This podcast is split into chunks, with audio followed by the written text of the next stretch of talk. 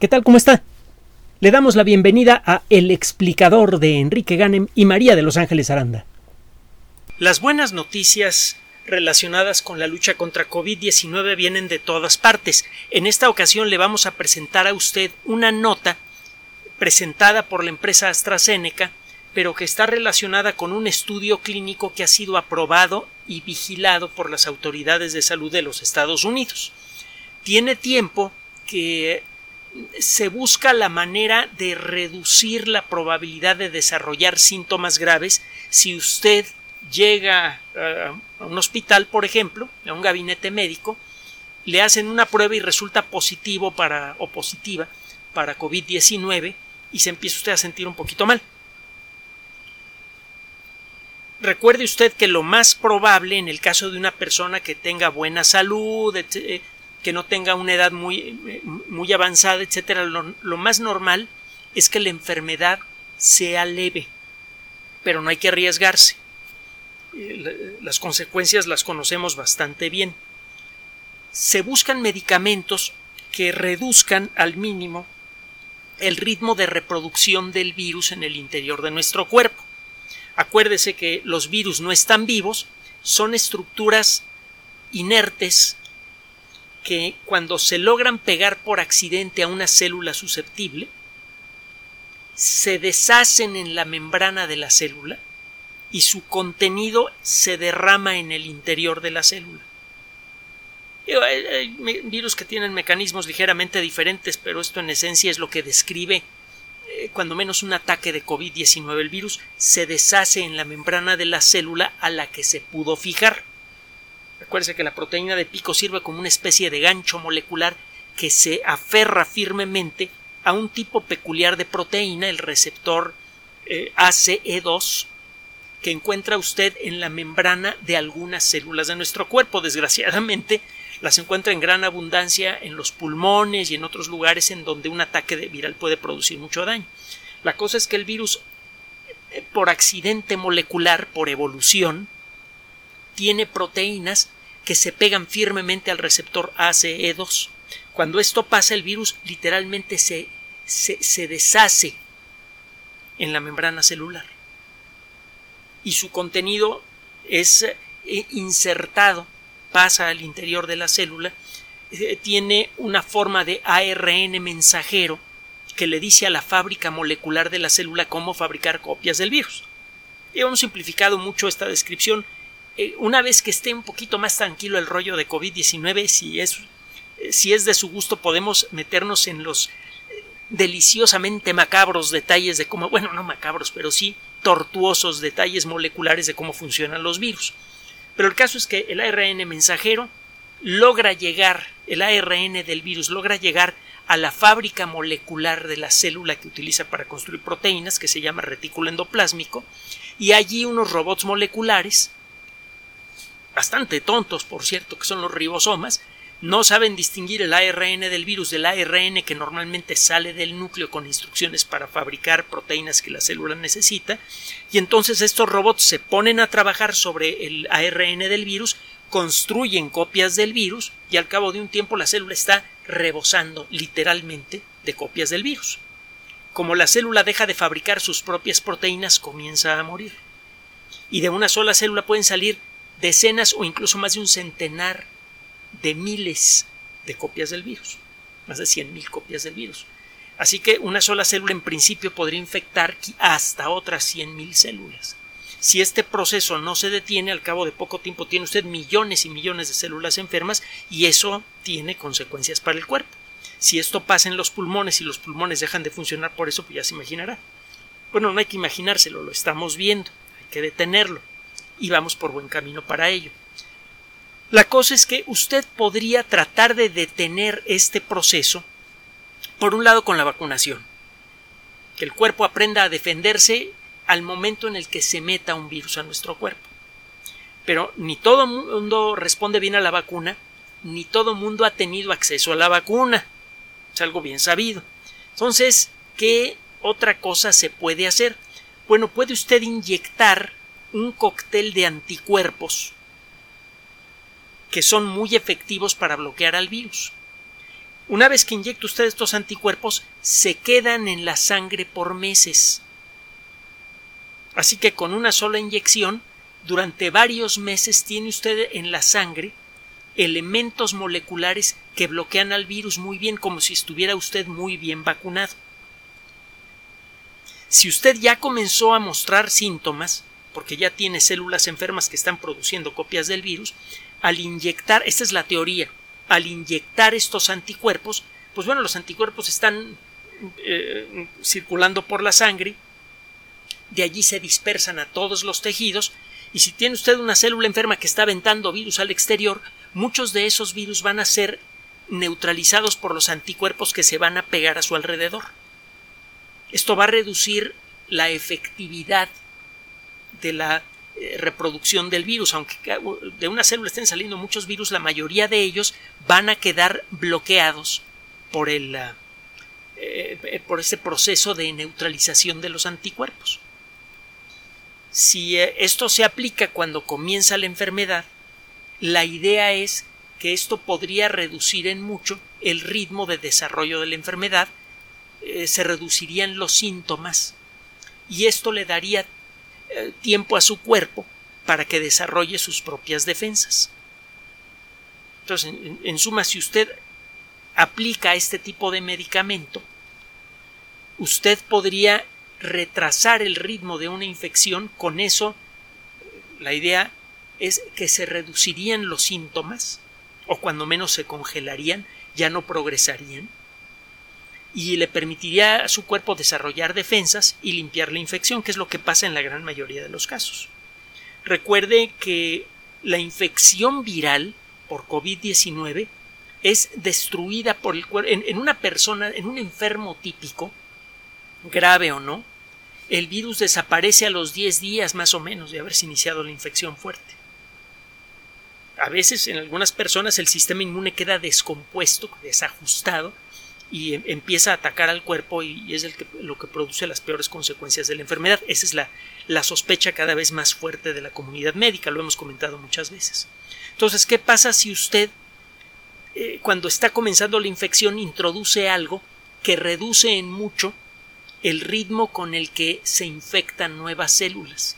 Hay células que están produciendo muchos virus, pero la mayoría quedan neutralizados al momento de salir. Son muy pocas las células que están enfermas en, cada, en, algún momento específico y eso le da tiempo al cuerpo entonces de, protegerse, de desarrollar las defensas que de todas maneras iba a desarrollar para detener al virus y como hay pocas células enfermas, lo más probable es que no existe esta señalización eh, química que se produce cuando hay muchas células enfermas y que en algunos casos puede enloquecer al sistema inmune y generar la enfermedad grave. Esa es la idea. Bueno, ¿cómo se hacen estos medicamentos? Pues sabemos desde hace ya un buen tiempo eh, eh, cómo hacerlos, cuando menos en principio. se utiliza una técnica que se conoce como la técnica de los anticuerpos monoclonales que también hemos mencionado en otras ocasiones.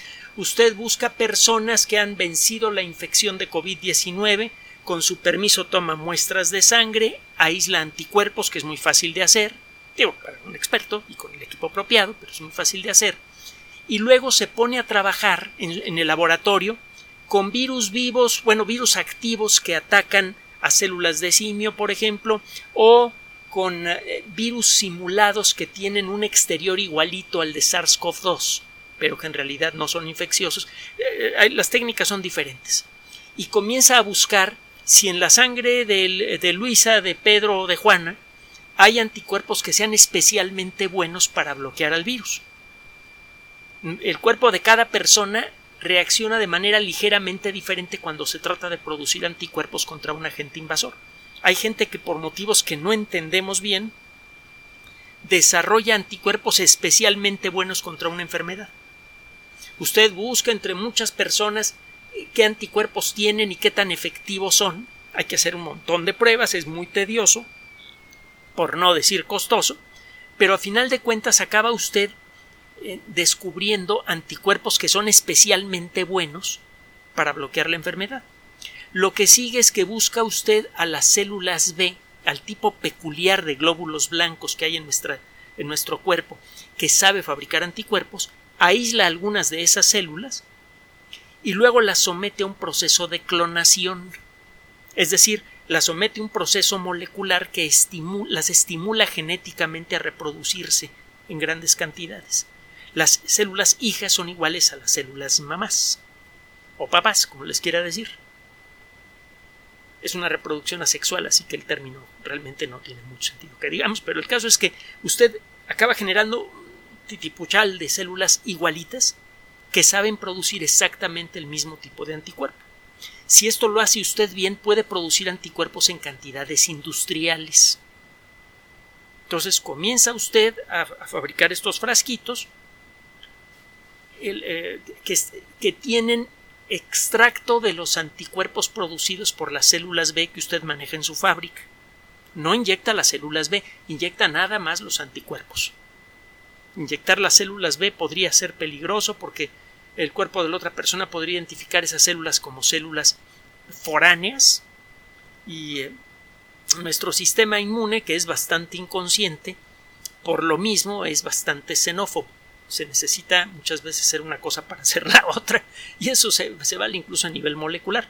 Entonces, cualquier célula que no tenga el sabor apropiado se convierte rápidamente en una enemiga del cuerpo, y esto puede llegar a producir una reacción alérgica grave. Entonces no se, no se atreve usted a inyectar células B para ver si esas células B pueden eh, arraigar en esa persona y empezar a producir anticuerpos de por vida. Para eso mejor usa usted la vacuna. Pero lo que sí hace es aislar los, los puros anticuerpos que no generan esta reacción eh, de, de rechazo y los inyecta. Se quedan, le digo, por meses en el cuerpo y esto protege a una, a una persona por un tiempo razonable algunos meses, depende de, la persona. Más interesante, usted le da esto a una persona que comienza a desarrollar síntomas y supuestamente eso debería detener el desarrollo de los síntomas. Bueno, este pasado viernes, la empresa AstraZeneca anunció los resultados de un medicamento que se basa en anticuerpos monoclonales que tiene un nombre de catálogo AZ, será de AstraZeneca, AZD7442. Búsquelo en Internet. Ahora tenga cuidado porque hallar información sobre, esta, eh, eh, sobre este producto va a ser muy fácil. Hallar información confiable, ese es otro boleto. Ya sabe usted cómo, cómo se las gasta el Internet. Eh, es, si bien es cierto que ha resultado ser maravilloso para muchas cosas, el Internet también es la forma más sencilla de dispersar mentiras, exageraciones y engaños. Tiene esa, ese doble valor, esa situación ambigua el Internet. ¿De qué se trata este estudio? Mire, el estudio, déjeme decirle primero que nada, que fue apoyado económicamente por el gobierno de los Estados Unidos y, eh, fue aprobado, recibieron apoyo directo las personas de AstraZeneca, así que no lo hicieron escondiditas, no se vale hacer trabajos escondiditas y menos con seres humanos. Se pasó por una serie de, pruebas, de hecho algo habíamos mencionado el, del AZD 7442 en algún momento en el pasado, eh, y el, caso es que después de un montón de, ah, pruebas, eh, primero en laboratorio, luego con animales, etcétera, se dio la oportunidad de hacer pruebas en seres humanos. Bueno, se, han hecho otras pruebas muy limitadas con resultados prometedores. En esta nueva prueba, más interesante, se le dio el medicamento a 5.197 personas que no se habían expuesto a la enfermedad. Si usted toma un grupo X de personas que viven en una X ciudad y nada más las va siguiendo sin darles medicamento, usted encontrará que al cabo de, por inventarme algo, cinco meses, una X fracción de esa eh, población se enferma de COVID-19, aunque sea sintomática.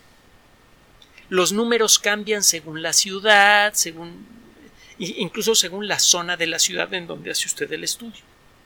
Entonces toma usted, eh, estudia usted una zona de una ciudad, y ve cuál es el índice de infección activa al cabo de X meses, de, cada 100.000 personas se enferman por inventarme un número 500. Eh, bueno, toma usted un grupo grande, en este caso 5.197 personas, y ya sabe usted que de no intervenir, un cierto porcentaje de estas personas van a tener eh, eh, COVID-19 positivo, asintomático o no, al cabo de, de unos meses.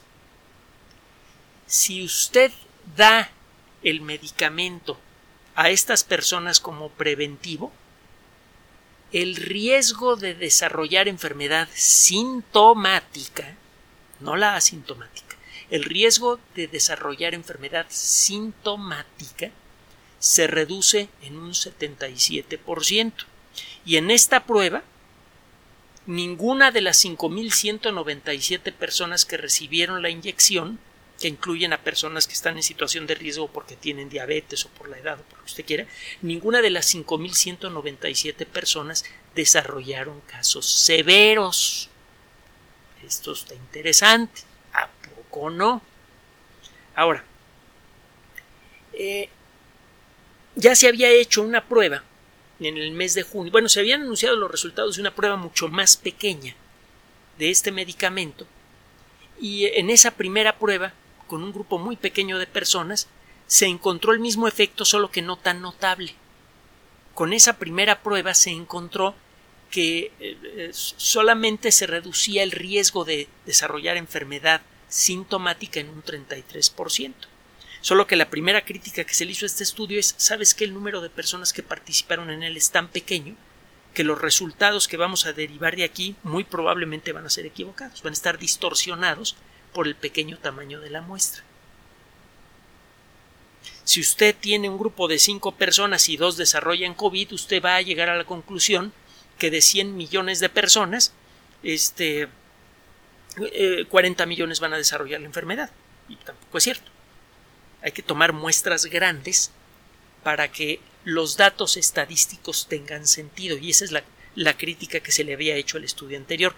Este nuevo estudio, más grande, mejor vigilado por AstraZeneca y por el gobierno de los Estados Unidos, da estos resultados que son mucho más interesantes.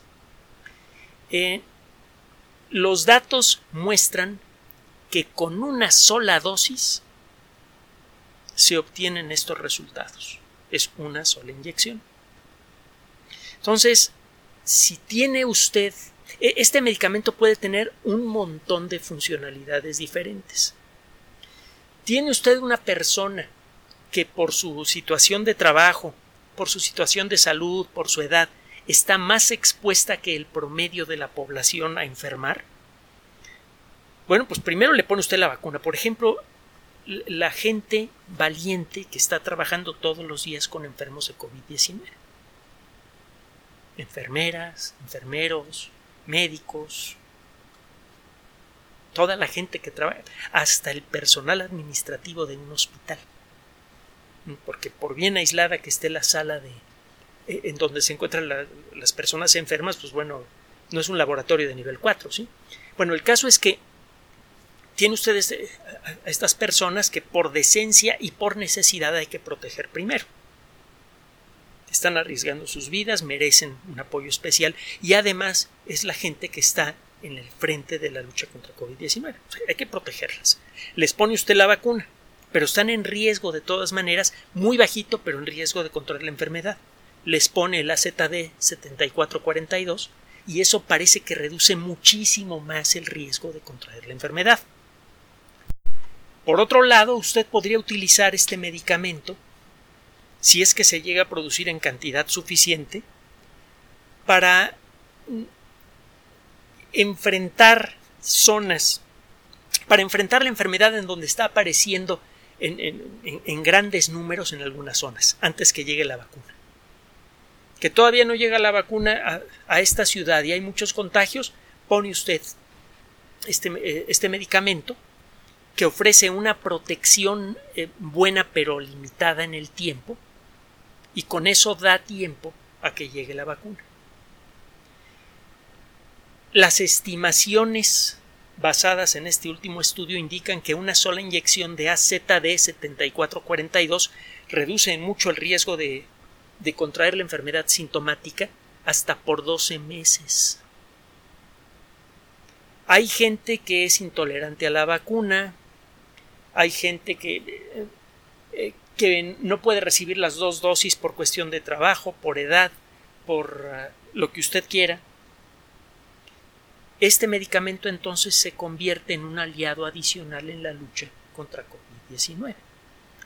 Y eh, pues bueno, el caso es que este es otro elemento a considerar cada vez que alguien nos trata de dar alguna mala noticia con respecto a COVID-19. ¿Qué tal si aparece la variante eh, Epsilon? Me estoy inventando algo.